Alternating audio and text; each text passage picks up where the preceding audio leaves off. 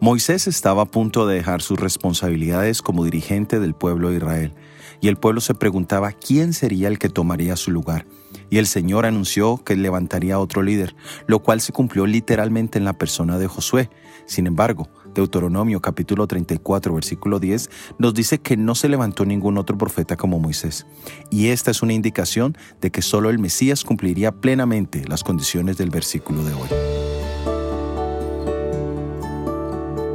En el libro de San Juan capítulo 6 versículo 14 nos dice, aquellos hombres entonces vieron la señal que Jesús había hecho y dijeron, este verdaderamente es el profeta que había de venir al mundo.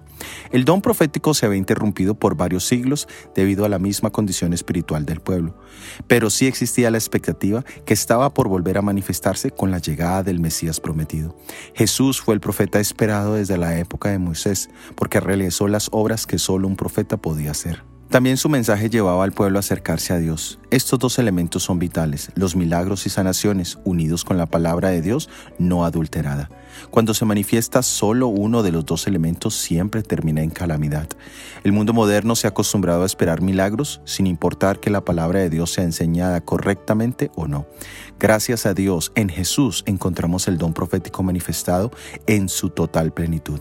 Acepta el don de profecía en el testimonio de Jesucristo. Soy Óscar Oviedo y este es el devocional Jesús en 365 días.